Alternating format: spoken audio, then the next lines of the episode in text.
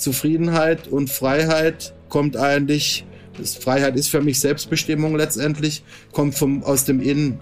Deswegen ist es auch so wichtig, dass wir unsere Gedanken kontrollieren, weil die Gedanken bestimmen unser Handeln. Unser Handeln bestimmt letztlich, wo wir enden, als was und wie.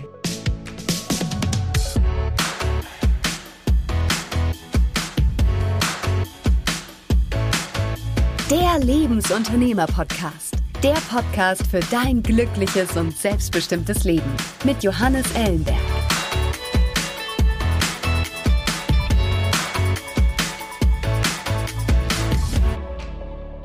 Diese Woche mit Gerhard Leipold.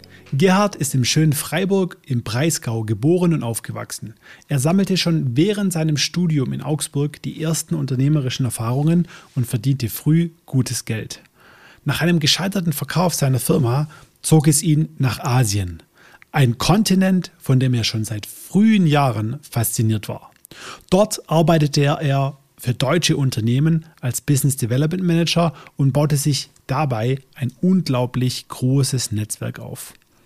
Mit seiner in Asien gegründeten Familie zog es ihn Anfang der 2000er Jahre jedoch wieder zurück nach Deutschland, wo er für die Stadt Augsburg im Bereich Wirtschaftsförderung viele spannende Projekte und Unternehmen realisierte. Unter anderem die Augsburger AG und die Messe Augsburg. Als seine Ehe zu Bruch ging und seine Frau mit ihrem gemeinsamen Sohn zurück nach Thailand wollte, entschied er sich kurzerhand mitzugehen und sich dort als Berater selbstständig zu machen. Inzwischen hilft er nicht nur deutschen Unternehmen, die asiatische Kultur besser zu verstehen und wirtschaftliche Anknüpfungspunkte zu identifizieren, sondern leitet auch seine eigene Unternehmensgruppe in Asien. Im Podcast spreche ich mit Gerhard über seinen außergewöhnlichen Lebensweg, seine Faszination für Asien und wir beleuchten die Unterschiede zwischen der europäischen und der asiatischen Kultur. Besonders fasziniert hat mich dabei Gerhards persönliche Weiterentwicklung als Mensch, die er ganz klar den Einflüssen der asiatischen Kultur zuschreibt. Und jetzt viel Spaß mit Gerhard Leipold. Hallo Gerhard, schön, dass du heute im Lebensunternehmer-Podcast zu Gast bist. Ja, du, und äh, wir haben einiges zu bereden, äh, weil du hast einen definitiv sehr spannenden Lebenslauf. Äh, aktuell ähm, bist du in, in Thailand ähm, oder in Bangkok genauer gesagt, ne? Ähm, was du da machst, wie du dorthin gekommen bist, warum du da seit einigen Jahren lebst und was deine Mission ist. Ähm, darüber werden wir heute sprechen. Doch wie immer im Lebensunternehmer-Podcast, lieber Gerhard, fangen wir mal ganz von vorne an. Du bist Deutsch, in Deutschland geboren und aufgewachsen. Nimm uns mal mit, woher kommst du und ja, wie hast du so deine ersten Schritte gemacht? Also ich bin deutsch, das ist richtig, immer noch auch. Und ich bin vor ziemlich genau 50 Jahren geboren in Freiburg im Breisgau, also im Schwarzwald. Kennen ja vielleicht viele von deinen Hörern, auch SC Freiburg und so ist ja mittlerweile recht bekannt äh, im Fußball. Äh, unternehmerisch vielleicht nicht so, weil Freiburg ist ja überwiegend Bildungshochschulstadt und auch ein bisschen Tourismus. Ähm, aber ich bin da aufgewachsen, eigentlich in, in relativ schwierigen Verhältnissen, ähm, aber auch gleichzeitig äh, aufgrund von meiner Mutter doch recht schön und ähm, meine Mutter hat mir eben äh, viel vermittelt. Äh, zum Beispiel äh, habe ich durch meine Mutter das Lesen lieben gelernt. Also ich war so eine Leseratte, ähm, nennt man das, glaube ich. Ich verlerne teilweise schon so deutsche Spezialausdrücke, aber okay, da kann ich mich jetzt dran erinnern. Und ich habe also, ich hatte ziemlich große Probleme in der Schule. Also ich war auf drei weiterführenden Schulen äh, bin einmal sitzen geblieben, ähm, habe auch teilweise da im Unterricht nicht mehr so teilgenommen, bin beinahe das zweite Mal sitzen geblieben und dann ist bei mir so das erste Mal der Groschen gefallen im Leben, weil ähm, äh, mir hat dann eine Lehrerin und ein Lehrer, die haben zwei unterschiedliche Rollen eingenommen, aber die haben mir viel geholfen für mein Leben, weil der Mathelehrer, der hat damals gesagt, ja, den Gerhard, den frage ich schon gar nicht mehr, der hat eh keine Ahnung und den interessiert es auch nicht. Und meine Deutschlehrerin, die hat gesagt, du bist ein Kämpfer, ich glaube an dich. und ich weiß, äh, was du für Literatur und so, ähm, was du dafür empfindest und ich sehe bei dir eigentlich schon wirklich was äh, für die Zukunft und ähm, das hat mich dann eigentlich inspiriert. Dann, ähm, wie gesagt, ich bin dann probeversetzt worden in die zwölfte Klasse, war der schlechteste in der Klasse und ich habe dann das beste Abitur gemacht, zwei Jahre später von der ganzen Klasse. Oha. Und das war der einzigste Grund. Also, dass ich da steht, das zu verstehen. Also, was war, also vielleicht lass uns das nochmal so ein bisschen verstehen. Du sagst, so in nicht einfachen Verhältnissen aufgewachsen. Willst du das so ein bisschen, ein bisschen noch näher beleuchten? Äh, was dürfen wir darunter, darunter verstehen? Was waren da so die Challenges? Und welche Rolle hat auch äh, deine Mutter im Endeffekt für dich da gespielt? Also meine, meine Mutter, die war in, in der Sozialarbeit tätig und mein Vater war, gehört zu einer Randgruppe in der deutschen Gesellschaft. Das, die nennt man so Landfahrer, das sind so Stuntmen, Zirkusleute und ähm, äh, auch teilweise so fliegende, Händler, fliegende Händler, ja. Schausteller auch. Und äh, das ist also so eine Minderheit. Und mein Vater hat halt äh, teilweise auch äh, dem Alkohol sehr zugesprochen. Und mhm. ähm, dann, das war dann also weniger schön äh, bei uns zu Hause zum Teil. Ich habe zwar zu meinem Vater auch eine enge Beziehung, weil er mir auch viel beigebracht hat, zum Beispiel äh, die Freiheit und auch äh, mhm. Dinge eben in den Wald zu gehen, ist eben mindestens genauso schön wie ein Buch zu lesen. Also ich habe mhm. da auch viel äh, von meinem Vater geerbt und auch vielleicht manche meiner Freunde und in meiner Familie nennen mich sowieso den Vagabund, weil ich halt immer in verschiedenen Ländern äh, unterwegs war und jetzt ja auch lebe in, in drei Ländern aktuell. Und ich habe da auch viel mitgenommen, aber es war natürlich teilweise nicht einfach, diese Alkoholprobleme. Und dann letztlich auch ähm, ist ja dann auch die, die Beziehung meiner Eltern auseinandergebrochen. Und ähm, da hatte ich schon damit zu kämpfen damals. Also mhm. weil Wie es war dann eben. Ja, das, als, als, als sie sich getrennt haben, war ich 13, aber ich habe halt da viel mitbekommen. Das war auch gerade so diese Schulphase und ich habe halt schon auch viel mitbekommen, wie der Alkohol halt so meinen Vater verändert und das mhm. hat mich da also negativ und weil das war eigentlich der, der tollste Mensch, wenn man, wenn er eben ansprechbar war und dann mhm. kam es dann halt schon zu Aggressionen und zu unschönen Szenen, auch teilweise Gewalt und so und das, das war für mich als, als Kind dann schon ein Problem. Ich war auf dem Gymnasium, ich war auch, ähm, ich war auch in der Zeit äh, bis 14 ziemlich gut in der Schule und dann zwischen 14 und mhm. 17 wäre es dann eben beinahe aus gewesen. Oder 16 ist man, glaube ich, in der 11. Klasse. Ich kann mich da nicht mehr ja. so hundertprozentig ja. dran erinnern. Aber so in dieser Zeit hätte es eben mit mir auch eine ganz andere Richtung gehen können.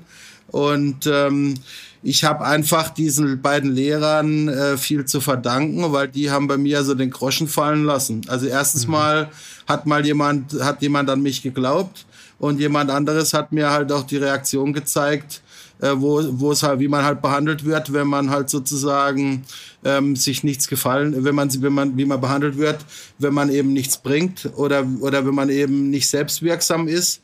Und mhm. ähm, ich habe dann einfach Gas gegeben. Ich habe dann sowohl, ich wollte dann sowohl diese Deutsch, also selber wollte ich was erreichen. Ich habe dann da Blut geleckt habe dann eben bei den ersten, nach so einem halben Jahr ging es dann bergauf und dann habe ich eben gesehen, hey, das geht ja, wenn ich was, wenn ich was mhm. mache und habe dann auch gesehen, wie sich dann noch so ein bisschen der Respekt verändert. Ich meine, ich war immer noch nicht 100% anwesend da im Unterricht, aber das wurde dann auch äh, eher toleriert, weil eben die Noten dann immer besser wurden. Und ähm, ja, also das, das hat mich schon auch ein Stück weit geprägt, diese mhm. Erfahrung. Wenn ich Gas gebe, dann kommt halt auch was dabei rum, ja. Wahnsinn, Wahnsinn. Also wirklich zwei Lehrer. Ich meine, es ist ja schön, dass, dass man, dass man, dass es auch mal hört. Ähm, hört man tatsächlich nicht oft, dass das Lehrer dann so eine entscheidende Rolle spielen. Einmal so eher so diese Negativmotivation, ne? so von wegen, ach, der bringt es eh nicht, den lassen wir in Ruhe. Also so dieses, ne, äh, hm, okay. Und das andere im Positiven, nee, ich, ich glaube an dich, ähm, ich sehe da was. Äh, das sind so die beiden unterschiedlichen Richtungen, äh, die dich dann, ja, die dich dann gepackt haben und du dich auf den Arsch gesetzt hast, gelernt hast und zu einem richtig guten Schüler geworden bist in den letzten zwei Jahren.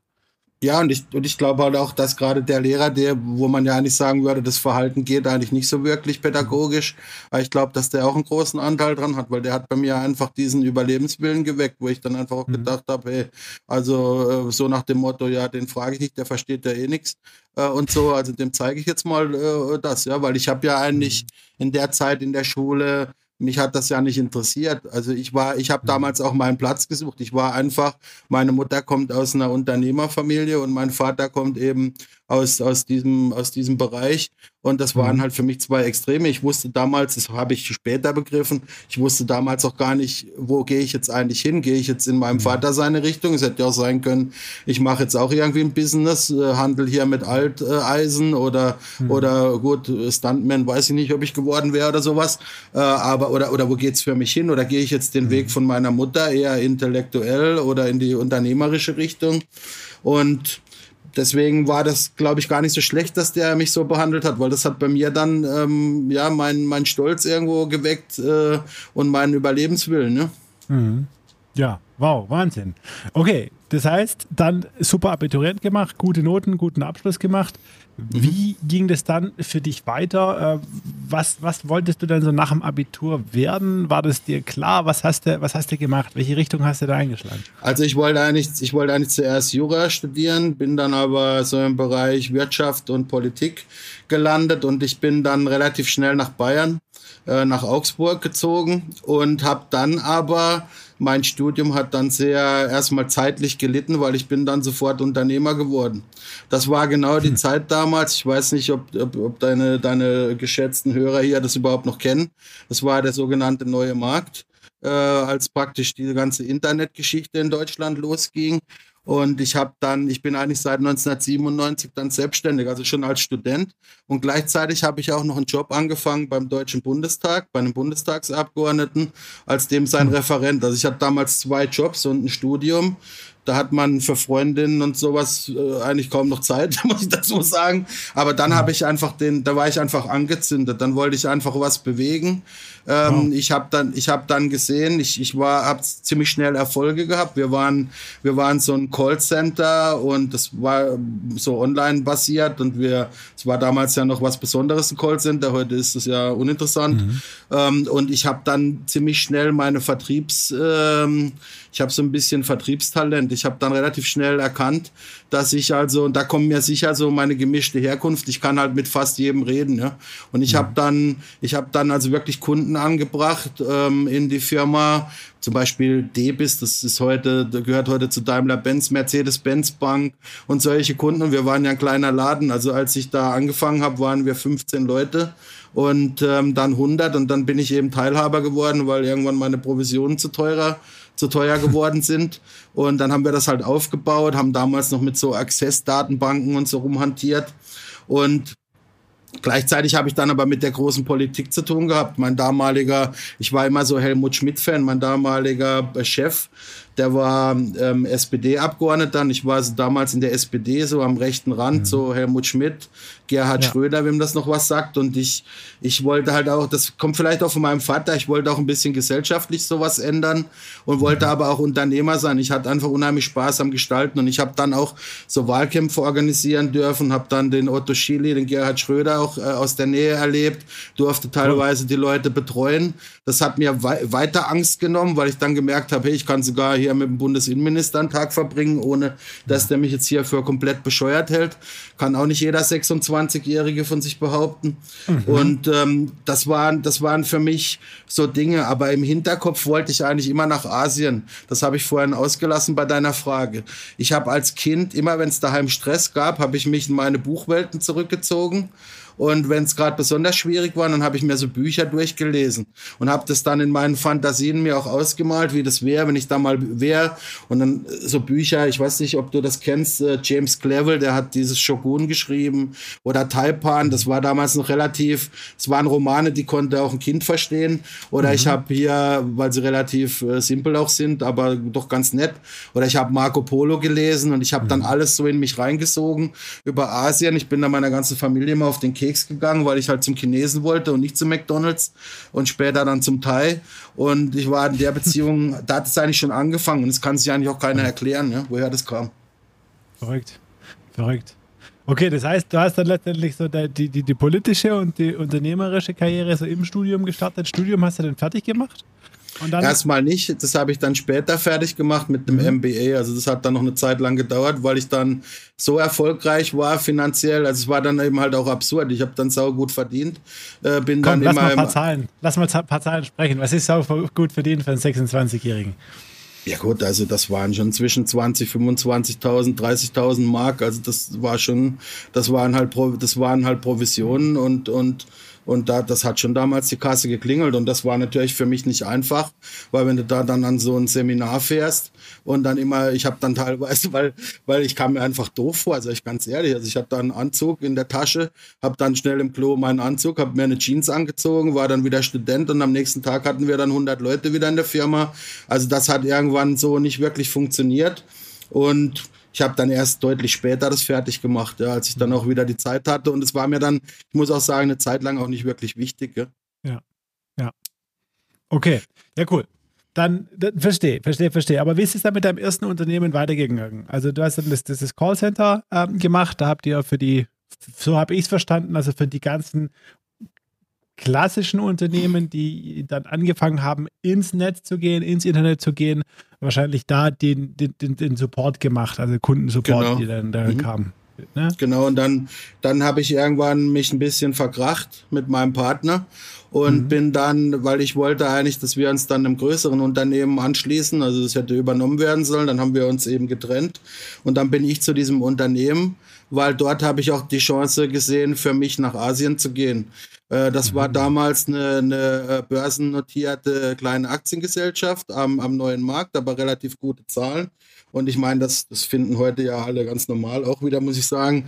Äh, die hatten damals eine Software, dass du diese Börsenkurse live da in, in, ins Fernsehen und überall mhm. einspielen kannst in Echtzeit, ja. was, was heute jeder ja, das kann heute sich jeder ja. auf eine App ziehen. Ja. Damals war das halt super, vor ja. 20 Jahren immer dazu gesagt, ja. Äh, und die hatten eben in Singapur schon eine, eine, eine Niederlassung, äh, so ein Joint ah. Venture. Oh. Und da haben die, dann habe ich denen erst geholfen, in Deutschland den Vertrieb aufzubauen und bin dann eben nach Singapur, habe dann dort ähm, die Grundsteine für mein heutiges Netzwerk auch gelegt, was ich dann in, in Thailand jetzt äh, habe weil ich halt diese ganzen Börsenchefs und so kennengelernt habe. Und vor 20 mhm. Jahren, wenn du nach Asien gekommen bist, äh, warst du halt noch was Besonderes ähm, äh, als Deutsche auch, weil Deutsche hatten, äh, wir sind bei allem gefragt worden, selbst wenn wir keine Ahnung hatten, weil alle haben halt gedacht, wir sind alle die Ingenieure von Daimler und wissen alles. Und ähm, da hast du dann relativ schnell Kontakt auch zu Leuten bekommen, was heute nicht mehr so einfach ist. Und da bist du dann relativ schnell auch in besondere Zirkel reingekommen und hast, mhm. hast tolle Leute kennengelernt. Dann hat allerdings die Credit Lyonnais unsere Firma gekauft und dann wollten mhm. die mich wieder zurückholen, weil dann die Bank das Auslandsgeschäft machen wollte äh, selber. Und dann habe ich gesagt, nee, mache ich nicht. Und dann bin ich zur Fotopost. Das war ähm, so ein äh, äh, Retail-Chain, die waren in jeder Stadt, deutsche Kleinstadt, Großstadt, war relativ groß und die hatten eben Unterhaltungselektronik, Computer, aber vor allen Dingen halt noch Kameras und Fotoentwicklung. Mhm. Und dann bin ich plötzlich, habe ich mich plötzlich im Hardware-Bereich wiedergefunden. Und dann habe ich Shenzhen und, und Hongkong und Taiwan kennengelernt und habe dann dort äh, Hardware gekauft, ähm, also schon auch im, im Millionenbereich jeweils. Ähm, alles so ohne eine Ahnung davor zu haben mhm. davor, aber das war damals so. Da konnte man noch ein bisschen äh, Pionier sein. Ähm, und ähm, habe dann auch Projekte gemacht, also auch, auch Dinge dort anfertigen lassen, also nicht nur fertige Dinge gekauft, sondern Lohnfertigung äh, äh gemacht für, für unsere Firmen. Und da war ich dann das erste Mal so in Asien. Also da habe ich in, in Bangkok gewohnt ähm, und bin von Bangkok so sternförmig, weil Bangkok liegt ja relativ zentral, halt dann nach, nach Taiwan, nach Hongkong, mhm. äh, nach Shenzhen und in diese ganzen Dinge da geflogen. Und das habe ich eine Zeit lang gemacht. Und dann habe ich nochmal ein Angebot äh, bekommen, in die Politik zu gehen. Und dann bin ich äh, nochmal zurückgegangen nach Deutschland für sechs Jahre und habe dann dort äh, in Augsburg den, den Kommunalwahlkampf gemanagt, habe dann dort ähm, den OB-Sessel gewonnen mit, äh, für den OB als Wahlkampfmanager. Bin dann ähm, zuständig, war zunächst sein persönlicher Referent, habe dann äh, hat mich nochmal interessiert. Ich wollte ich wollte immer noch mal irgendwie in die Politik. Ich bin da immer so ein bisschen hin und her geschwankt und habe dann aber äh, das sechs Jahre gemacht, bin dann Messechef geworden, habe dann äh, kommunale Betriebe privatisiert, habe dann wieder die unternehmerische Seite gespielt, mhm. Wirtschaftsförderung, Kongresszentrum habe ich alles privatisiert und bin dann aber komplett angeeckt, vor allen Dingen halt mit der SPD, auch teilweise mit gewerkschaftlich orientierten Leuten, mhm. mit den Medien, weil es ja auch so ein bisschen Verdi und so ist ja auch die Gewerkschaft der Journalisten und habe dann, ich habe eigentlich gedacht, ich mache das Richtige, die Zahlen waren super, ich habe Belobigung gekriegt in meinem Aufsichtsrat waren also auch Unternehmer, sogar mhm. ähm, die Hälfte. Ähm, so Unternehmer, die halt in der IHK oder so irgendwo aktiv sind, habe eigentlich ziemlich gute Kritiken gekriegt, bin dann aber von der Presse immer mehr so runtergeputzt worden als Kapitalist und so und, und negativ. Und ich bin dann, irgendwann habe ich dann gesagt, so, jetzt reicht's mir und mhm. bin dann ähm, 2007 endgültig nach, nach Asien gegangen im, im Winter und bin jetzt ja seit 14 Jahren fast hier uh, ununterbrochen. Ich habe immer mein Netzwerk erhalten, also ich habe auch viele asiatische Politiker und so dann nach Deutschland geholt, äh, nach Bayern oder auch eine thailändische Prinzessin oder habe äh, Veranstaltungen organisiert, Messen. Ich habe das so ein bisschen verbunden und mhm ähm, habe aber mit der Politik seitdem endgültig abgeschlossen, weil ich dort einfach gelernt habe in der Zeit, bin dann auch in keiner Partei mehr gewesen zunächst, ähm, habe dann, ich habe da irgendwo gelernt, es geht halt nicht um, es geht halt nicht wirklich um Leistung in dem Bereich, sondern es geht viel um mhm. Stimmung und um Seilschaften und um so Netzwerke. Ähm, kann man ja auch an der aktuellen Situation, denke ich, ganz gut nachvollziehen. Und ähm, seitdem bin ich eigentlich, ich bin immer noch ein politischer Mensch. Wer mir auf meinem LinkedIn-Account folgt, da bin ich ziemlich aktiv. Der wird sehen, dass ich mich oft zu solchen Themen äußere. Aber Parteipolitik und so, damit bin ich persönlich. Also das ist nichts mehr für mich und bin eigentlich seit der Zeit äh, jetzt konsequent äh, unternehmerisch tätig. Mhm. Nimm uns noch mal ein bisschen mit so in dein, in dein, in dein privates Umfeld so zu der Zeit, ähm, weil du ja da relativ, ja, wie du sagst, äh, vagabundenmäßig ne, also in, in Asien, dann nochmal sechs Jahre in Deutschland, dann wieder zurück nach Asien. Äh, war, wie war das möglich so vom privaten Umfeld? Warst du da liiert, warst du nicht liiert? Ähm, was gab es da? Ja, also ich war, ich, ich war, ähm, ich war damals ich habe mich in Asien, äh, war ich mit einer Thailänderin verheiratet, die ich in Bangkok kennengelernt habe bei der Arbeit und die ist dann auch mit mir nach Deutschland. Und das hat ähm, auch eine Zeit lang ganz gut funktioniert, aber Politik ist halt ein Job, wo du halt äh, 14 mhm. Tage, äh, 14 ähm, Stundentage hast, mindestens. Und wo du halt auch Samstage arbeitest und wenn du am Sonntag nach Hause kommst und wir hatten eben auch ein Kind zusammen, ähm, äh, dann äh, liegst du halt im Bett und schläfst und das ist halt für Partnerschaften schon ziemlich mörderisch. Und mhm. ähm, die Ehe ist dann auch irgendwann auseinandergegangen ähm, und jetzt bin ich wieder verheiratet mit einer Vietnamesin, die ich auch bei der Arbeit kennengelernt habe, nämlich in unserem Unternehmen. Die hat bei mir angefangen äh, als, als äh, Assistentin. Die hat in, in Singapur BWL studiert und, und konnte deswegen auch sehr gut Englisch. Und ähm, ja, aber das war damals schon ein Problem. Ich denke, das ist für alle, äh, ist für Unternehmer ja schon oft schwierig, äh, Privatleben und Firmen. Aber da ist auch Politik ein mörderischer Beruf. Und ich denke, das ist auch einer der Gründe, warum ich damit abgeschlossen habe, ist also neben den Erfahrungen ist sicher auch, dass du halt privat eigentlich gar nicht mehr vorkommst, richtig, ja. Hm. Okay, Wahnsinn.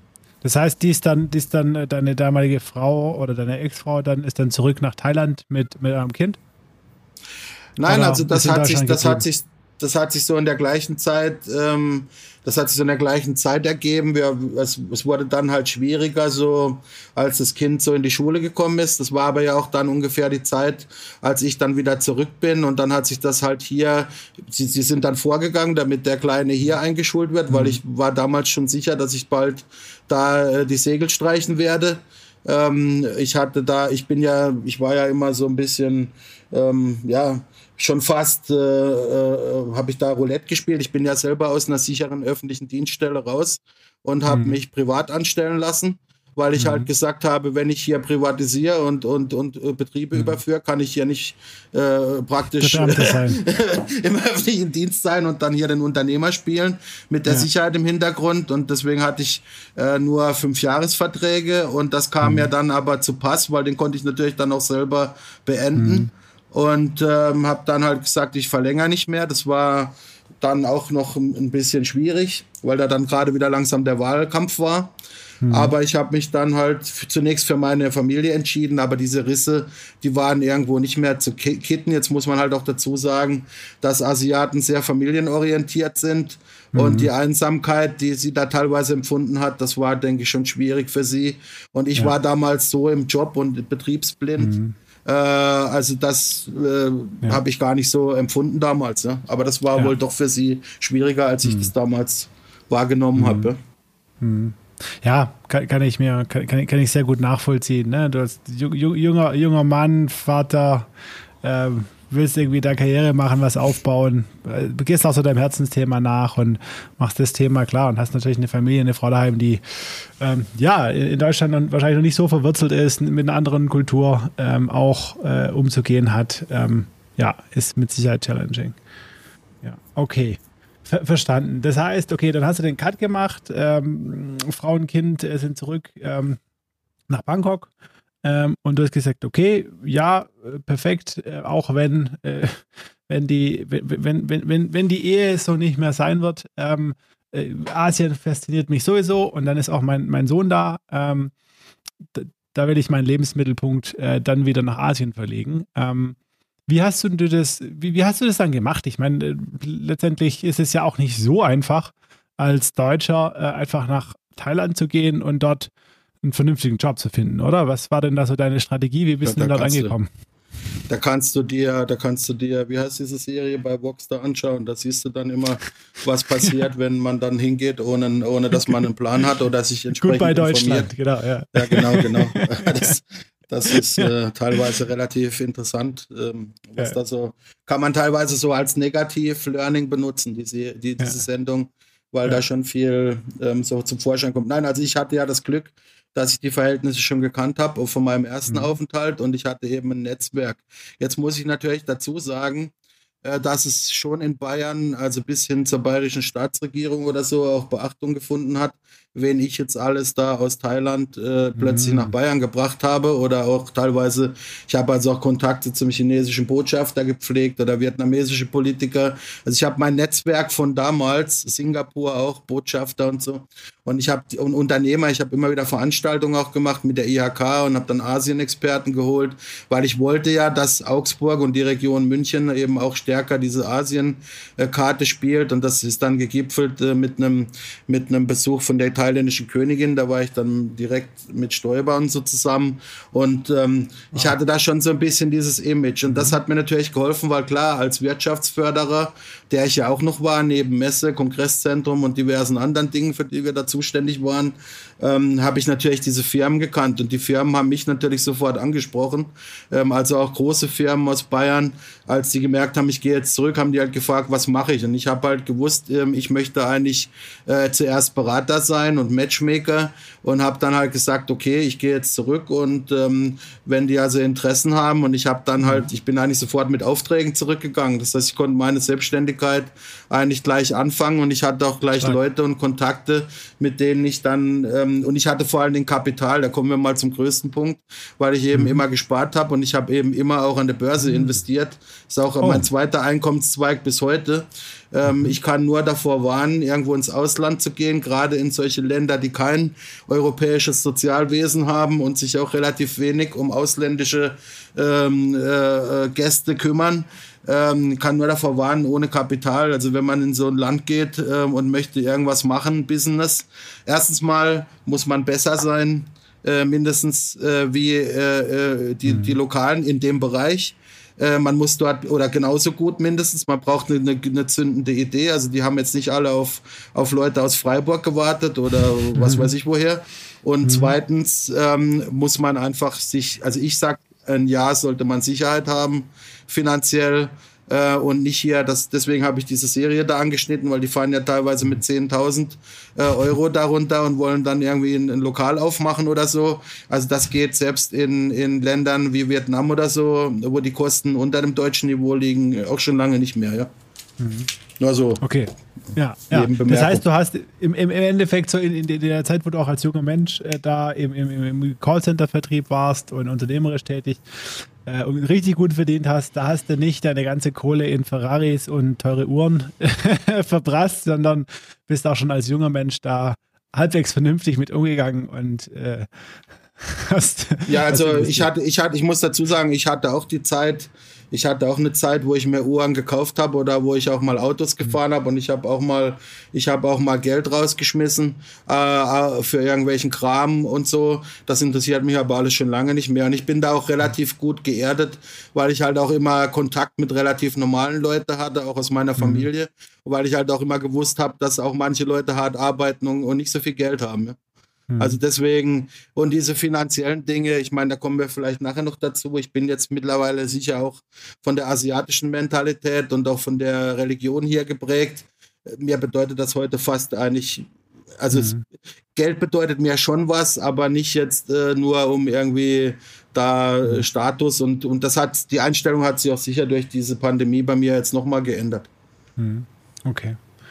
Ja, spannend, spannend, spannend, spannend. Okay, besser, perfekt. Ne? Das ist ja, aber da, da, da steckt auch wieder viel drin. Ne? Also da steckt viel drin. Ähm, jetzt, was einem Freiheit gibt, Entscheidungen zu treffen und auch so radikale Entscheidungen zu treffen, wie ich gehe jetzt mal irgendwie in ein, ja, in, in, in ein Land, in ein Emerging Market sozusagen damals, ne? äh, als, als Deutscher. Ähm, nach Thailand. Ähm, das eine ist, ja, hab deine Finanzen im Griff, hab immer was in der, auf der hohen Kante, das gibt dir Freiheit.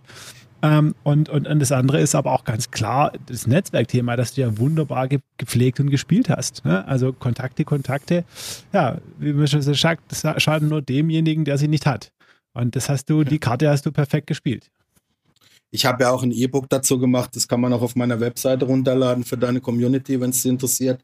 Ähm, also ich habe ein Web, ich habe ein E-Book dazu gemacht, wie Beziehungen erfolgreich und aufgebaut und gepflegt werden in Asien, weil die sind in Asien noch wichtiger wie in Europa und die sind in Europa ja schon unglaublich wichtig. Und ähm, wenn du mich so fragst, die zweit, den zweiten Gang nach Asien, ähm, den fand ich gar nicht mehr so dramatisch, weil ich ja schon alles gekannt habe und ich habe auch schon viele mhm. Fehler gemacht bei meinem ersten Gang. Bei meinem ersten Gang nach Asien war ich viel naiver. Nur da mhm. hatte ich natürlich das Glück wiederum, dass ich halt entsandt worden bin und halt eigentlich einen, einen Vertrag in der Tasche hatte. Da bin ich einfach mhm. besoldet worden. Nur da bin ich halt auch damals gekommen und habe halt gedacht, okay, jetzt fahre ich da mal hin und erkläre denen mal, wie die Deutschen so Geschäfte machen und so. Und das hat halt damals auch schon keinen interessiert.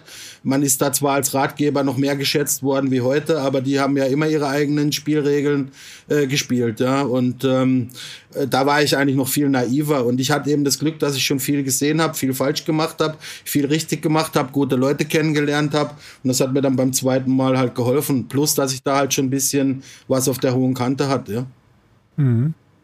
Stark. So, und jetzt haben wir nochmal so zwei, drei Tipps raus. Also du hast es schon angesprochen, ne? Ähm, Asien äh, mit dem ganz anderen Kulturraum. Ähm, was, was sind da so ähm, typische Fehler, die da vielleicht ein Deutscher oder ein Ausländer macht, der, der nach Asien kommt? Ähm, und was sind Tipps äh, oder Fehler, die er vermeiden sollte, ja, äh, wenn er dort Anklang finden will oder Anknüpfung? Also als erstes mal einfach mal die, ähm, die Datei löschen, äh, Deutsch, deutsche Businesskultur und dann einfach mal äh, neugierig sein, sich mal auf Dinge einlassen den Dingen vor allen Dingen mal Zeit geben. Also nicht mit unseren Zeitvorstellungen da reingehen und auch irgendwie glauben, man kann da irgendwie Druck aufbauen oder so, wie es bei uns ja teilweise ist, oder Zeitdruck. Da wird man dann halt angelächelt und dann äh, wirst du halt an der, an der ausgestreckten Hand wirst du dann halt verhungern äh, und wirst halt keinen Schritt weiterkommen. Du musst nach den Regeln dort spielen. Wenn die Leute, die Leute werden dich anders behandeln, wie du das gewöhnt bist. Die werden dich ähm, mehrmals treffen. Es, die werden sehr viel mit dir, das gilt eigentlich fast für alle Länder äh, in Südostasien, inklusive China, Japan, Korea. Die werden mit dir erstmal auf Tuchfühlung gehen. Du wirst Fragen gestellt bekommen, die findest du ziemlich eigenartig und merkwürdig äh, und auch teilweise sogar fast ähm, intim. Ähm, ähm, nach Familienverhältnissen, nach Einkommen Aha. Etc., okay. wo man bei uns schon denken würde, was geht es denen eigentlich an?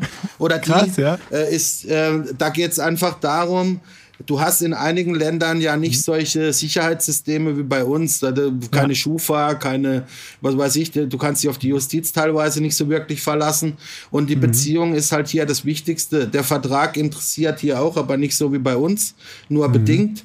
Und die Beziehung ist das Entscheidende. Die Beziehung ist immer das Entscheidende. Und man, man wird, wenn man mit dir eine Beziehung aufbaut, die tragfähig ist, dann ist man halt auch der Meinung, dass man dann gemeinsam auch Krisen übersteht. Und deswegen wirst du halt auf Herz und Nieren getestet. Und wenn du schon, ich habe dazu immer so Comics zeichnen lassen, das ist so ganz witzig, wenn du schon kurz vorm Explodieren bist, weil du endlich mal weiterkommen willst und dann kannst du wieder äh, die Bilder von deinen Kindern und deiner Frau zeigen, beziehungsweise die Bilder von deinem Partner, Partnerin anschauen, wirst nach Hause eingeladen, dann bist du schon kurz vorm Abdrehen, weil du hast deine Firma im Hintergrund, du willst äh, deine Erfolge haben.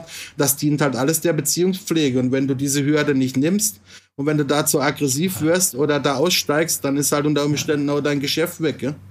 Ja, spannend. Also da merkt man schon, ne, wo, wo, du im Endeffekt letztendlich auch äh, die Expertise hast und wo, also mit dieser Expertise, wo du jetzt auch am Markt ja auch äh, noch agierst ähm, und auch, auch Menschen, Unternehmen hilfst. Ähm, das ist super spannend. Das war das ist ein tolles Beispiel. Du hast gesagt, auf deiner Website und in deinem E-Book findet man mehr dazu.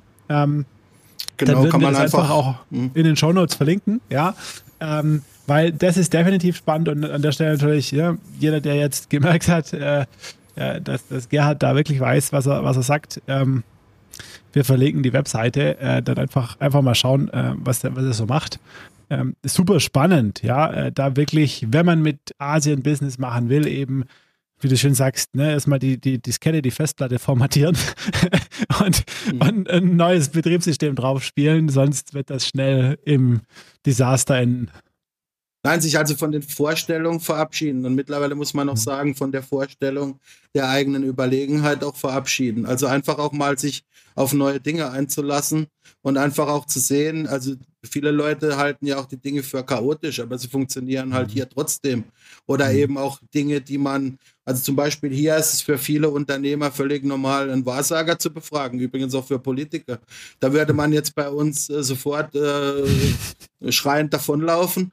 Und ähm, ich bin mhm. mittlerweile da ganz tolerant. Also ich, mhm. ähm, ich höre mir, das, ich, ich war, die haben mich da nochmal mitgenommen und ähm, ich höre mir das halt an und du, wer weiß, wo es stimmt. Also was man hier sicher lernt, auch man verändert sich auch dadurch. Ich bin hier viel gelassener geworden mhm. und auch dieser viel ähm, gelobte asiatische Pragmatismus, den man ja jetzt auch in dieser Pandemiekrise sieht, äh, wie man damit umgeht ähm, mit solchen Dingen, ähm, mhm. den habe ich auch ein Stück weit übernommen. Also einfach mal, ich glaube, bei euch sagt man chillen oder so. Also sich so ein bisschen zurück, sich mal so ein bisschen zurücksetzen ja. und das mal ja. alles auf sich wirken lassen. Ähm, Du weißt ja nicht, du weißt ja nicht, es, es gibt ja kein besser oder schlechter. Ich meine, die kommen aus einer anderen Geschichte, Jahrtausende alten Geschichte, die hatten auch ihre Erfolge, die waren, China war immer das größte Land der Welt, hat, hat auch, ähm, also bis vor 200 Jahren war, waren wir in einer asiatisch, äh, eher in einer asiatisch geprägten Weltkultur. Jetzt sind wir gerade wieder auf dem Weg dahin einfach mal davon lernen. Du kannst, da, du kannst dadurch unheimlich viel lernen und dann auch nach Europa mitnehmen ähm, das ganze, das ganze, der ganze Kollektivismus, äh, die ganze Zusammengehörigkeitsgefühl, wenn ich mir anschaue, wie unsere Teams arbeiten, gerade auch in Vietnam zum Beispiel, in unserer Fabrik oder so. Ich habe da auch unheimlich viel von den Leuten gelernt. Also nicht nur so als Lehrer kommen, sondern eben auch als Schüler, ja. Mhm. Ja, das ist super spannend. Das ist super spannend. Also du hast gerade so ein Stichwort erwähnt, wie unsere Leute da arbeiten, unsere Teams. Lass uns das mal äh, hier die Story voll zu Ende erzählen. Ähm, also zu dem Punkt, was du dann heute machst. Also du warst da ja wirklich super clever, dann eben direkt eben schon mit, mit Kundenaufträgen praktisch in Flieger gestiegen und hast als Berater da ja vermittelt, geholfen und so weiter zwischen der deutschen Industrie und ähm, der asiatischen. Ähm, dabei ist es dann ja aber nicht geblieben. Ja? Du kannst es ja nicht lassen, du bist Unternehmer, du hast ja dann noch andere Dinge irgendwie an den Start gebracht. Also ich habe ich hab ungefähr, ich war ungefähr drei Jahre Berater. Ich habe also auch DAX-Konzerne beraten, aber auch viele kleine und mittelständische. Berate auch Mittelständler sehr gerne, weil man eben schneller zusammen Entscheidungen treffen kann mhm. ähm, und die Prozesse nicht so lange dauern, ähm, wie es in der großen Organisation halt teilweise auch nicht anders möglich ist. Ich habe dann ähm, eine Familie kennengelernt ähm, in der Schweiz, die mhm ähm, im Pharmabereich, ähm, eine, eine, alte Familie, die da aktiv sind und Mittelständler, aber sehr ja, gut situiert, würde ich sagen, sehr, mhm. sehr ähm, auch, auch wirklich wertkonservativ, jetzt im besten Sinne, tolle Leute, mit denen ich auch mittlerweile wirklich eine, eine Freundschaft ähm, aufgebaut habe, auch zusammen jetzt mit meiner jetzigen Frau. Und wir haben dann eben verschiedene Unternehmen. Ähm, also ich hatte ja mein Unternehmen damals und dann ist man, hat man sich also geeinigt. Äh, und ähm, wir haben jetzt insgesamt, Moment, eins, zwei, drei Unternehmen zusammen aufgebaut. Mhm. Äh, und äh, eins habe ich aufgebaut, da sind sie wieder mit dabei und dann haben wir nochmal drei andere. Also wir haben jetzt äh, eigentlich in, in Asien, wir haben eine pharmazeutische Produktion aufgebaut in Vietnam, wir haben ähm, Pharmavertrieb aufgebaut in Asien und wir haben ähm, eine Kosmetik äh, äh, und so eine Pflegemarke für Asien entwickelt, Schweizer ähm, Standard und haben die jetzt in, in Thailand und Vietnam eingeführt, erfolgreich und gehen jetzt gerade in andere Länder. Und ähm, dann haben wir aber auch noch Handelsunternehmen und meine Frau, das unterstütze ich auch sehr, hat in, in Vietnam eine große Trainings- und Weiterbildungsunternehmen bei denen sie auch teilweise so gemeinnützig auch Jugendlichen äh, hilft äh, und auch Firmen. Also wir haben, haben da eine ganze Menge eigentlich am, am Start. Ja. Also ein ganzes Konglomerat äh, an, an Firmen und unternehmerischen äh, Tätigkeiten. Super, super spannend. Was ist denn dann dein, so dein, dein Daily Business, dass wir das ein bisschen verstehen können? Also was, was machst du Tag für Tag? Wo, ähm, ja, wo, wo steckst du so deine, deine Zeit rein? Ja gut, also zunächst mal ähm, lebe ich, das ist jetzt auch wieder ein bisschen witzig, weil manchmal macht einem dann das Leben halt doch immer eine, einen Strich durch die Rechnung. Ich wollte jetzt eigentlich mich schon langsam operativ rausziehen. Meine mhm. Frau wollte eigentlich da das ein bisschen übernehmen. Jetzt kam natürlich diese Covid-Krise.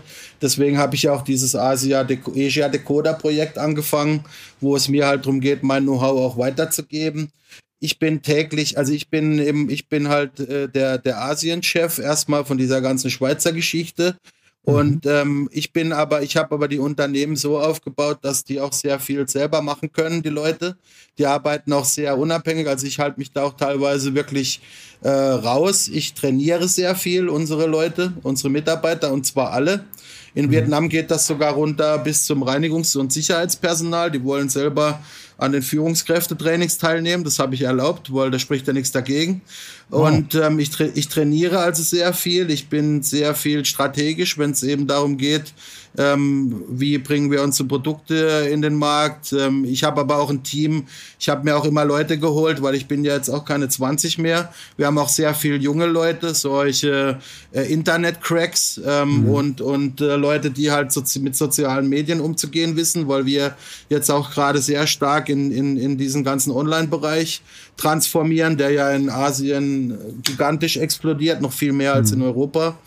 Und ähm, ja, ich bin eigentlich jeden Tag, ähm, mir ist es eigentlich nie langweilig, kann ich sagen. Also ich habe eigentlich mhm. ausgefüllt mit Gesprächen, mit Terminen. Ähm, auch selbst jetzt, jetzt ist natürlich alles online. Ich war jetzt über ein Jahr nicht mehr in unserer Fabrik in Vietnam. Ist schon irgendwo absurd.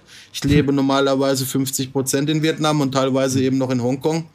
Ähm, aber ich, ich, ich bin eigentlich so der Ansprechpartner für alle, die mich brauchen, würde ich mal sagen. Ja, also ich, mhm. ich hab, wir haben das schon so aufgebaut, dass die Leute auch selber viel machen können. Ne? Also mhm gerade auch und, und, und Vietnam ist mittlerweile mein Lieblingsland. Also das ist äh, äh, zum Arbeiten. Thailand ist wunderbar zum Leben und Vietnam ist äh, genial zum Arbeiten. Also da hat neulich auch Focus Money war das, glaube ich, hat geschrieben, das bessere China. Und ich meine, Apple und diese ganzen Firmen verlagern ja auch gerade alle ihre Produktion von China nach Vietnam. Also Vietnam ist auch das Land, was, denke ich, ziemlich im Kommen ist in Asien. Ja. 100 mhm. Millionen Leute, die alle was, die alle, die alle was äh, aus sich machen wollen, die alle nach ja. oben wollen und die sehr jung sind und sehr leistungsbereit. Also das ist schon, das wird ein, ein wichtiger Player. Hm? Ja. Spannend, super. Äh, das, das, ist definitiv, äh, das ist definitiv eine spannende Aussicht. Und du hast da nochmal ein Stichwort, ein Stichwort genannt, Asia Decoder. Äh, das ist ja was ganz Neues, was du jetzt gestartet hattest, jetzt ähm, vor ein paar Monaten während der Covid-Krise. Äh, erzähl uns da, doch noch ein bisschen mehr davon. Was ist so deine, deine Mission und deine Zielsetzung mit dem Projekt? Also ich bin immer ein bisschen, ähm, ich ärgere mich immer ein bisschen, wie so teilweise Asien in Deutschland dargestellt wird und wie das teilweise wahrgenommen wird. Nicht nur in Deutschland, ich bin ja im deutschsprachigen Raum. Ich denke aber, dass halt viel daher kommt, dass man halt fast nichts darüber weiß. Also man empfindet es immer so als Bedrohung und die Asiaten und so weiter und sieht eigentlich die Chancen überhaupt nicht äh, die da drin stecken. Ich meine, wir haben das gigantischste Wachstum auf der Welt in, in Asien. Das wird auch die nächsten Jahrzehnte vermutlich so bleiben. Ähm, wenn ich alleine sehe, wie sich diese Länder geändert haben, seit ich hier bin, wenn ich sehe, wie, wie Leute, die sich das leisten können, eben kein Billigrahmen mehr kaufen, sondern eben auch für ihre Kinder, für ihre Senioren Produkte aus, aus Deutschland, Schweiz, Österreichs. Wäre noch besser, wenn man dann auch bei den Freihandelszonen mitmachen würde. Dann wären die japanischen und koreanischen Konkurrenzartikel nämlich auch nicht teurer, äh, billiger, mhm. Entschuldigung, als die mhm. aus, aus Deutschland.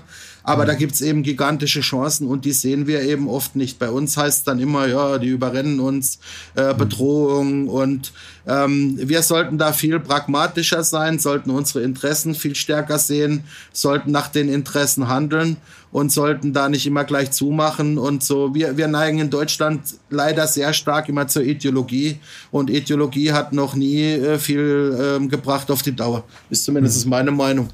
Mhm. Ja, das stimmt.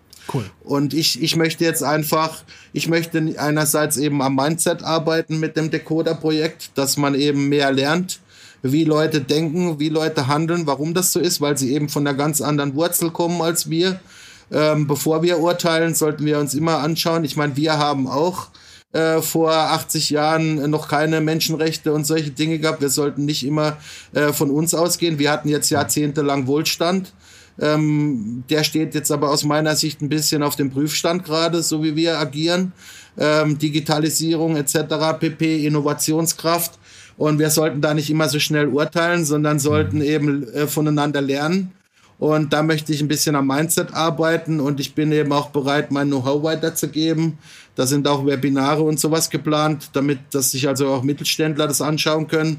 Und in Einzelfällen, wenn ich die Projekte interessant finde, bin ich auch als bereit als Mentor, mich zur Verfügung zu stellen und wirklich Unternehmen. Und das müssen gar nicht immer große sein oder Riesenbudget, sondern wenn ich es halt interessant finde, wenn die Chemie passt, auch Unternehmen helfen ja, hier Fuß zu fassen, ja. Also, mhm. oder, oder auch Unternehmen in Deutschland, die mit Asiaten zu tun haben, wenn du an Hotellerie denkst oder immer mhm. mehr Unternehmen werden ja auch von Asiaten gerade äh, akquiriert, ähm, da auch äh, zu helfen, Probleme zu überbrücken, ähm, zu trainieren. Also da habe ich, da habe ich schon Lust dazu. Ja? Mhm.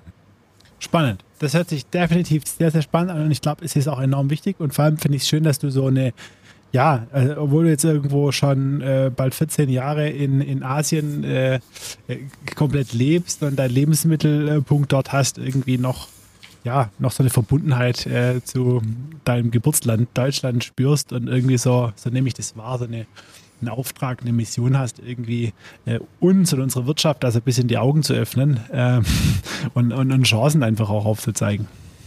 Also die Politik bräuchte die Augenöffnung noch mehr, aber die kann ich leider nicht erreichen.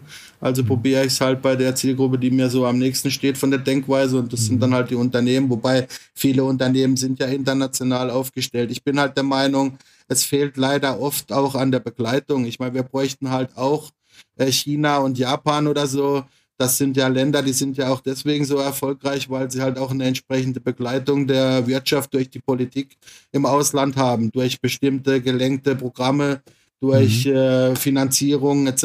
pp. Da können wir halt auch noch deutlich eine Schippe drauflegen. Ja. ja.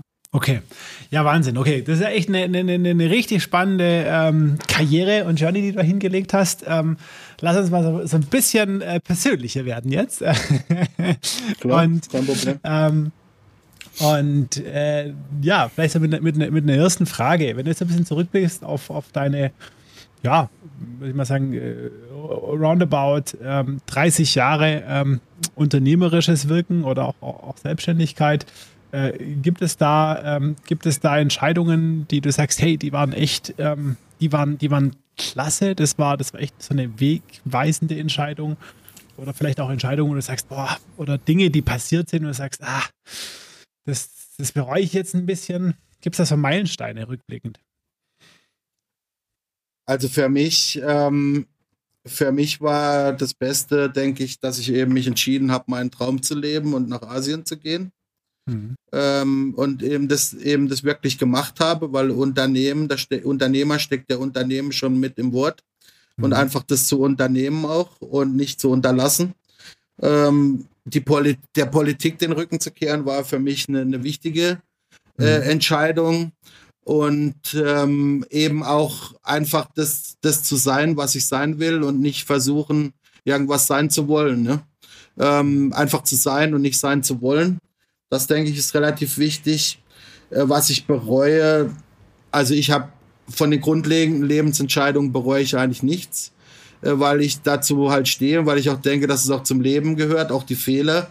Was ich mhm. bereue, ist, dass ich teilweise in so sinnlose Kämpfe eingestiegen bin, meine Energie vergeudet habe, mhm. auch vielleicht Menschen verletzt habe, teilweise, wo es nicht notwendig gewesen wäre.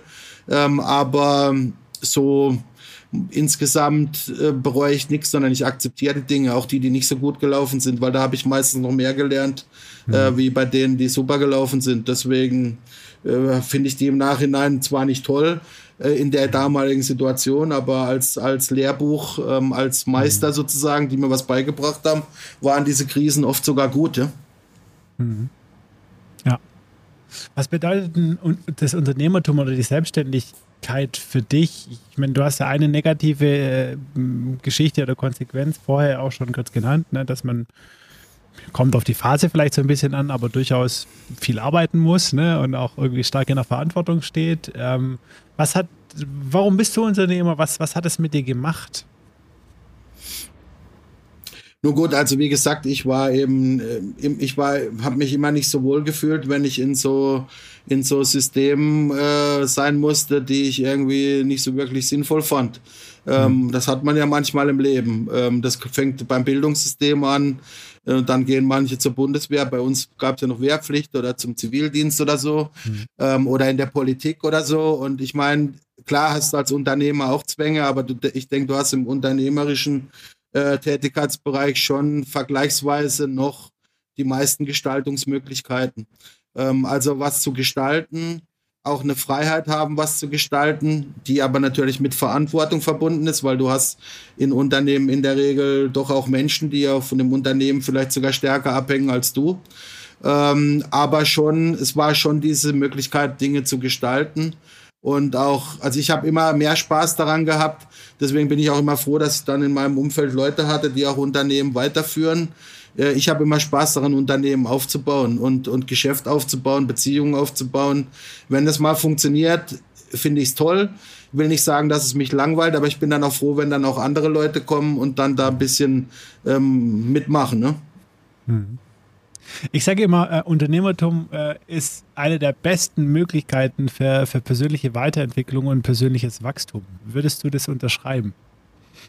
Ja, definitiv, weil da kommen wir auch wieder zu einem Punkt, finde ich, was ein guter Unternehmer machen kann, aber was ich machen muss, machen sollte, was ich aber auch in Asien gelernt habe, ähm, ein, man muss auch das Ego mal ein bisschen runterfahren.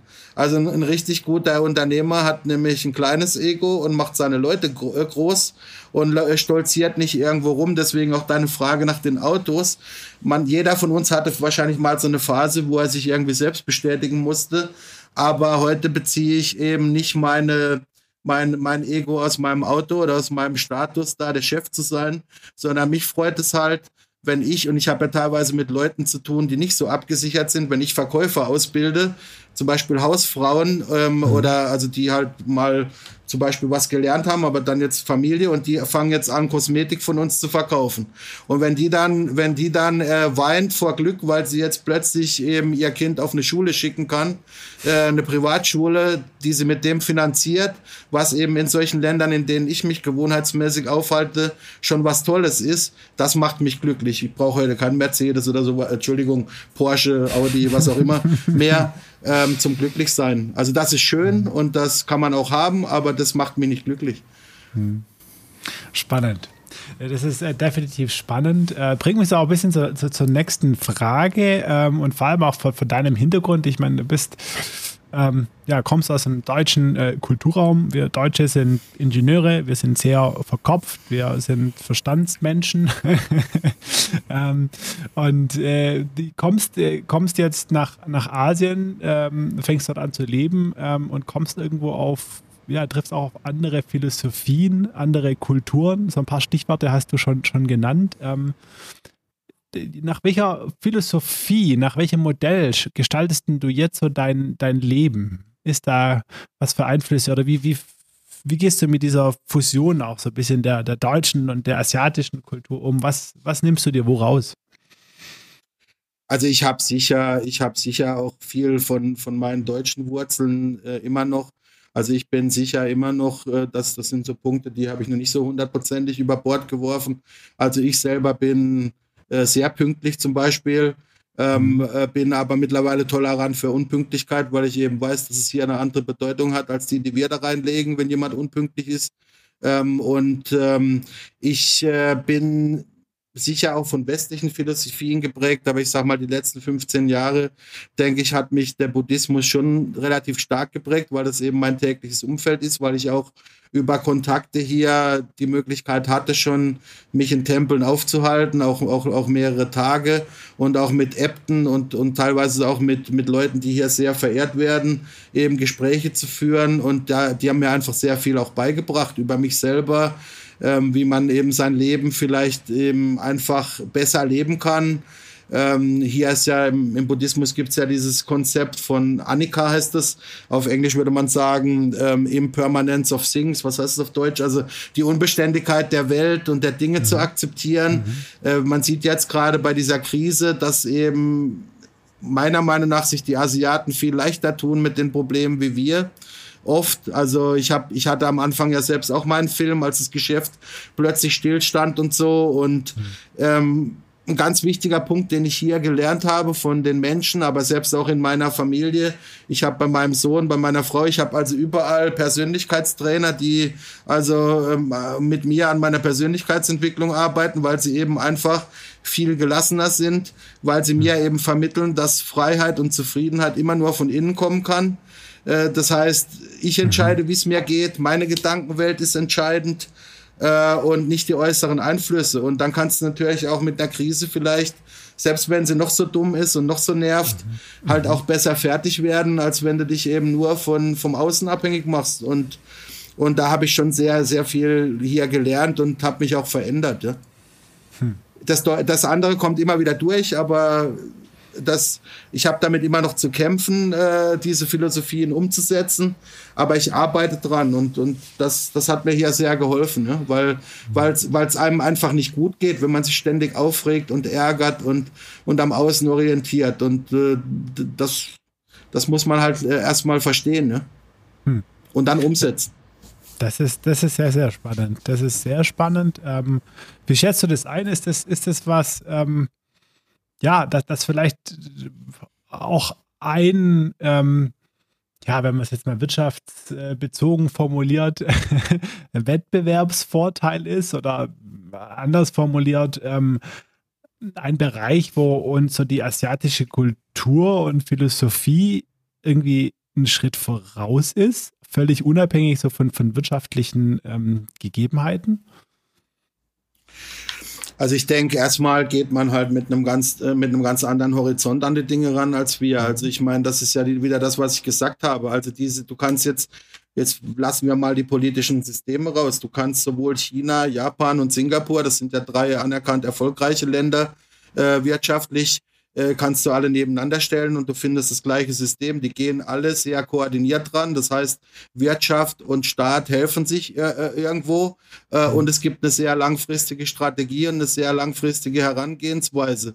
Und da wird halt dann äh, nicht auch alles ständig äh, über Bord geworfen, sondern man verfolgt halt diese Strategien ähm, konsequent. Ja? Und man ist eben, denke ich, und das ist ein Vorteil, doch da deutlich resilienter als, als, als wir, ja, weil, weil man eben auch schon von Kind an so erzogen wird.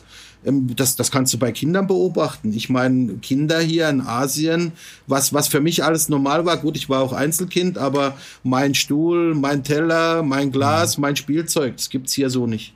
Ja, also in einer normalen Familie wird das geteilt. Ja? Mhm. Und das Essen wird geteilt. Wer beim Asiaten gerne isst, weiß das. Da wird eine große Schüssel auf den Tisch gestellt. Jeder nimmt sich was. Also mein Teller. Das sind jetzt Äußerlichkeiten und ist vielleicht ein bisschen Küchenpsychologie, was wir hier gerade machen. Aber an diesen Merkmalen sieht man, denke ich, schon so ein bisschen, wo die Unterschiede halt äh, äh sind. Und deswegen, ich habe hier wirklich auch gelernt, mein Ego mal ein bisschen in den Schrank zu stellen. Individualismus ist alles schön und gut und das habe ich auch teilweise noch und klar, hab, ich nehme ja immer noch meine Zeiten für mich alleine, das versteht hier immer noch keiner, äh, warum ich das will, ähm, aber ansonsten habe ich mein Ego schon mal ein bisschen oft in den Schrank gehängt, äh, weil es mir halt hier nichts bringt, ja, weil hier ist halt die Gruppe, die Familie, die Gesellschaft, äh, das nimmt man halt hier als Einheit wahr. Und ich meine gerade in solchen Krisen, wenn du mich fragst, Wettbewerbsvorteile, ähm, in so einer Krise wie jetzt. Ich meine, es ist aus meiner Sicht kein Zufall, dass diese ganzen Länder in Asien auch wirtschaftlich jetzt schon alle wieder ähm, äh, mhm. ja schon wieder öffnen und schon wieder äh, teilweise, also Vietnam hat ja ein Wachstum von 2,9 Prozent hingelegt 2020. Ja? Mhm. Thailand leidet etwas mehr, weil sie halt Tourismus stärker äh, mhm. davon abhängen. China, Taiwan, die Länder wachsen ja alle. Ja? Mhm. mitten in der Pandemie. Also das ist schon dieser Zusammenhalt und sich nicht so wichtig zu nehmen, für andere auch auch was zu tun. Das fängt ja schon beim Maskentragen an, wenn du dich an, an die Diskussion, ich will mir jetzt gar nicht bewerten, ob Masken sinnvoll sind oder nicht, aber mhm. hier ist man Maskentragen gewöhnt. Leute, die hier krank sind, tragen schon immer eine Maske, weil mhm. sie eben andere nicht anstecken wollen, aber trotzdem arbeiten wollen oder, oder äh, müssen äh, oder, oder so. Ja? Also das ist einfach ein ganz anderes Denken mhm. im Hintergrund. Ja?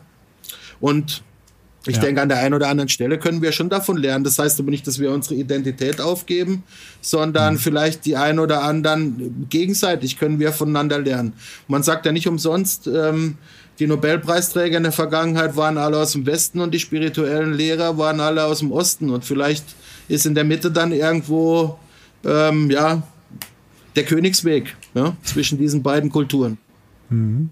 Ja, das ist sehr, sehr, sehr, sehr spannend. Ähm Lass uns noch mal ein bisschen verstehen. Ähm, du hast es ja vorher, äh, vorher schon, schon angerissen, ne, was du so äh, tagtäglich machst, wie, dein, wie, dein, wie deine Arbeit aussieht. Ich, ich stelle mir das jetzt relativ ähm, komplex vor oder challenging vor, dich selber da auch zu managen. Ne? Also du hast da diese unterschiedlichen Firmenkonstrukte in unterschiedlichen Ländern, hast unterschiedliche Wohnsitze und ähm, ja, also wie, wie managst du dich selber, deine Zeit? Hast du da gewisse Routinen, dass du irgendwie sicherstellst, dass du allem gerecht wirst? Äh, oder, oder wie machst du das?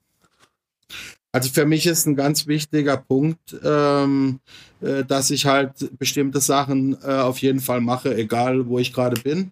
Und weil du brauchst auch, ich brauche auch immer so ein bisschen so ein System. Also mhm. weil bei mir war, und, und ich lebe auch gerne so, also auch wenn wir in Urlaub fahren, wird auch immer irgendwo gearbeitet. Also dieses komplette hundertprozentig Abschalten, das ist gar nicht so mein Ding.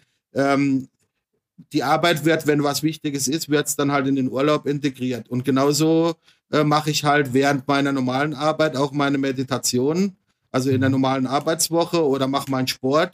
Ähm, ich koche gerne, ich lese gerne, also ich, ich lese jeden Tag Bücher, das ist für mich also ein Zwang ähm, für mich selber. Ich fühle mich gar nicht wohl ohne das. Ich mache jeden Tag meinen Sport. Ich versuche jeden Tag zu meditieren und bei uns wird jeden Tag frisch gekocht ähm, oder frisch gegessen. Also ich will nicht irgendwelchen äh, Chemiekram da haben. Und äh, dazwischen gibt's dann halt die, die Arbeitsphasen. Jetzt ist natürlich durch Covid sowieso, aber das war auch schon vorher in Asien. Ich meine, wir haben Zoom und diese ganzen Dinge und diese mhm. ganzen Programme, die haben wir ja schon alle schon seit Jahren wird das hier eingesetzt. Bei uns gab es auch keine Umstellung auf digital, dass wir uns irgendwie überlegen mussten, äh, Zoom und so. Das ist innerhalb von einer Stunde haben wir gesagt, okay, wir machen jetzt halt keine Meetings mehr, wir machen jetzt halt äh, unsere Zoom-Calls oder hier die lokalen Programme, die es für diese Calls gibt, die jetzt in Deutschland nicht so bekannt sind. Und ich versuche einfach, äh, für mich ist Arbeit auch Spaß. Also ich, ich sehe das jetzt nicht so, diesen Gegensatz, ah, jetzt, jetzt, jetzt, ich habe keinen Bock mehr auf Arbeit, ich brauche jetzt Urlaub. Äh, sondern ich versuche halt an den Dingen Spaß zu haben. Natürlich macht mir auch nicht alles immer gleich viel Spaß, mhm. aber insgesamt arbeite ich gerne und ich weiß halt, dass diese ganzen Dinge ähm, äh, zusammengehören. Ich finde es nicht sinnvoll, nur äh, sozusagen sich mal zu erholen, äh, eine Woche in drei Monaten, sondern ich will jeden Tag eine Viertelstunde Erholung oder eine halbe Stunde. Das ist halt dann die mhm. Meditation. Äh, das mache ich dann halt äh, entweder morgens oder abends zu festen Zeiten. Ich will jeden Tag zwei, drei Kapitel in einem guten Buch lesen, Minimum. Und, und, und ich will meinen Sport machen, damit ich einigermaßen fit bleibe. Und ich will halt gut essen, was leider auch meine Schwäche ist. Okay, das ist spannend. Ne? Also so eine, so eine Work-Life, auch Integration, einfach, ja, äh, am besten in jeden Tag einfach das äh, reinzubekommen, äh, was dir wichtig ist und was sein muss. Ja. Da kommen wir doch äh, direkt zu einer Anschlussfrage. Ähm, mit was für einem Thema hast du so ganz persönlich, ähm, privat wie beruflich, ähm, so am meisten, am meisten zu kämpfen? Was ist dein, dein Weak Spot? ja gut, also wenn wir alle ehrlich sind, wenn wir alle ehrlich sind, dann haben wir meistens mit uns selbst am meisten zu kämpfen. Und das habe ich natürlich auch. Also ich meine, ich, ich esse eben sehr gerne. Ich muss eben immer schauen, dass ich da gesund bleibe. Deswegen auch der Sport. Den, den Sport habe ich auch mittlerweile so gemacht, dass der für mich einfach, den habe ich so lange betrieben. Da gibt es ja diese Untersuchung, glaube ich, von dem MIT, wie lange es dauert, bis man Gewohnheiten übernimmt. Also mittlerweile fehlt mir der Sport.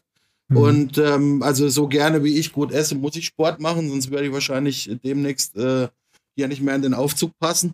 Und ähm, ich, ich habe halt eben, wie gesagt, auch die Probleme, habe ich ja vorhin angeschnitten, so zu Beginn von Corona. Also ich habe mhm. ich hab schon meine Philosophie und ich habe da vieles übernommen, aber das andere kommt bei mir halt auch immer wieder durch.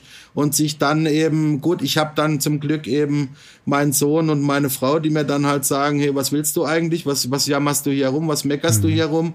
Äh, dir geht's super im Vergleich zu vielen anderen Leuten. Zeig mal Dankbarkeit und Demut und mhm. mach jetzt mal das Beste aus der Situation, so wie, wie wir dich kennen. Ich habe zum Glück Leute, die mir das sagen.